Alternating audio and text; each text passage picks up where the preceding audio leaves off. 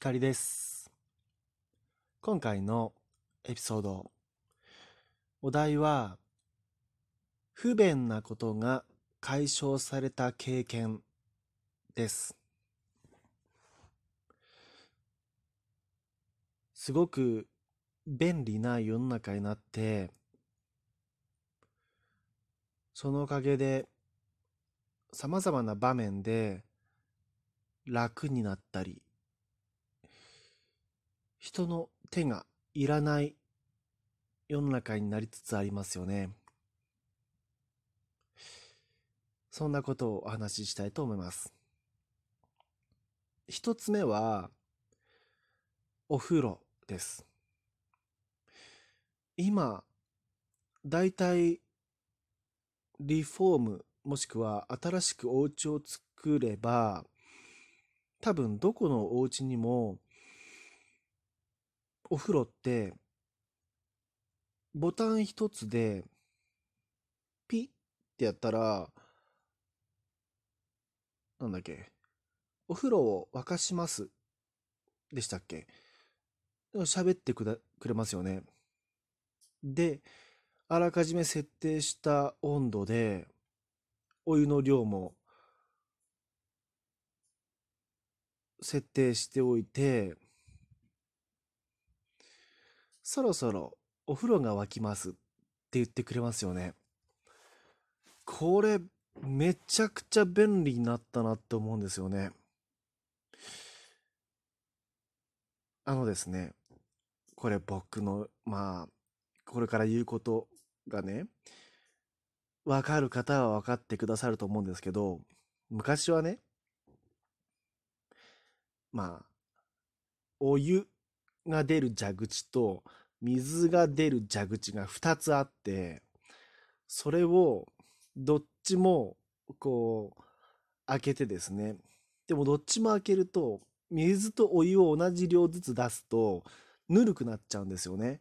だから工夫してちょっとお湯の方をちょっと多めにして水はちょろちょろみたいな感じで出し続けておいてみたいなことをやってねやってですねあのお湯を溜めていた時代があったわけですよね。いやまあ僕よりもっと昔の世代の方上の方たちっていうのはまた違う経験をなさってると思うんですけれどもで僕はそういうふうに蛇口をから直接お湯をためる経験をしているのでよく親もしくはおばあちゃんから言われたのはお湯の温度は測るものじゃないと。手で見るものだと。お湯の温度は見るものだって表現するんですよね。これ分かる方いたらうん昭和生まれ確定でしょうね。いや、それがね、今、お風呂のボタン、ボタン押したら、何、10分とか15分後には、なんか、お風呂出来上がってるみたいな。出来上がってるっていうか 溜まってるんですね、お湯が。いや、めちゃくちゃ便利ですよ。と思います。うん。まあ、それと同じような理屈で洗濯お洗濯もね、あの、便利になりましたよね。まあ、もう、な、なんだろうな。僕でもできる。だから、うん。男性でも、もう男女関係なく洗濯機って、洗濯物入れて、洗剤入れて、ピッ、ピッ、ピッ でできるわけですよね。そこに技術とか必要ないわけですよね。これは便利だなと思うわけですよ。不便なことが解消された経験2つ目はリモコンの存在ですねまあこれはまあ最近のことではないですね。リモコン自体はまあずっと昔から長らくありますが改めて便利だなと思うわけです。今や車もまあいわばリモコンですよねあれ。あのリモコンで遠くからピッと押したら車がカタってこうロックが外れる。ロックを解除したり、かけたりすることができるわけですよね。あとは、まあ、エアコンには当然のようにリモコンで、リモコンがついていて操作しますよね。例えばエアコンにしても、要は昔は石油ストーブとか、夏は扇風機だったわけですよ。リモコンのない時代は、石油ストーブは懐かしいなそう思い出すと。あの、あのね、これはなもう口では説明できないですね。わかる人に分かっていただければいいです。あの、石油ストーブはね、こう、なんていうか、マッチをね、使うんですよ。まあ、ライターでもいいんだけど、マッチの方が安全なんですよ。石油を、こう、な、なんていうのかな、こうね、ストーブの芯のところに、芯っていうか火がつく場所にね、湿らせるんですよ。石油を。湿らせるっていうか、なんて言えばいいのかな。うん、火をつける部分があって、そこに石油が、こう、灯油がね、こう、流れ込むようになってて、下で溜まってるんですけどね、それが、ちょっと、うん、火をつける場所に、灯油がちょっと、まあ、流れ込んでいくような仕組みになってるわけですよね。その芯、芯ですね。のところに火をポッとつけると、あの、ボーって燃え上がって、で、それでこう火の大きさを調節して、上に夜間を乗せて、時にはみかんを乗せてとか、そういう時代があったわけです。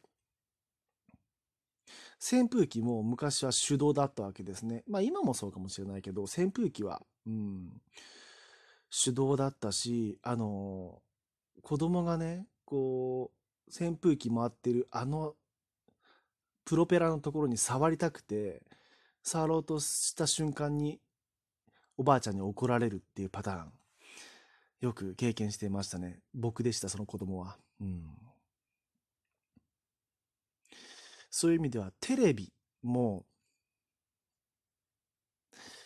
テレビもリモコンがなかった時代は、テレビのところまで移動していって、ダイヤル式のあの回す、ガチャガチャって回してチャンネルを回すっていう時代があったと聞いています。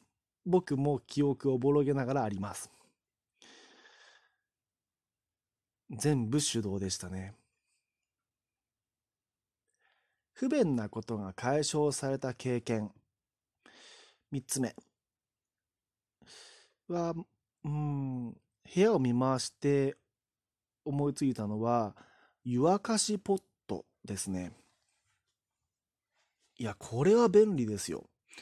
うちにもあるんですけど、まあ、水を入れて、えっと、コンセントのにつながった、こうで、なんていうかな、電源を差し込むだけで、ピッて音が鳴って、沸騰が始まるわけですよ。めちゃくちゃ便利ですよ。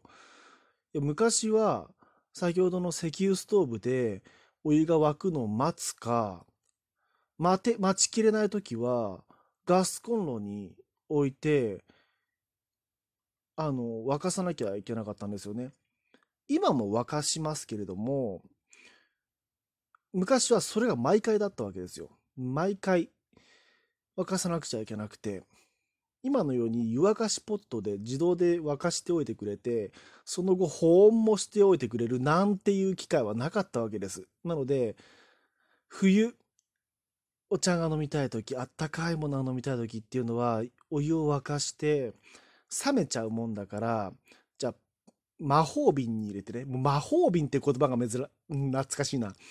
魔法瓶に入れてね、保温して、そっからお茶を汲んでたんですね。でもその魔法瓶でさえも冷めてきちゃうわけです。なので新しいお湯に入れ替えてとかそういうことをやってたんですね。えっ、ー、と、魔法瓶わからない方、ごめんなさい。あなたはお若い。うん。僕は年寄り。ということです。今回の便利になったなーって思うこと以上です。お相手はひかりでした。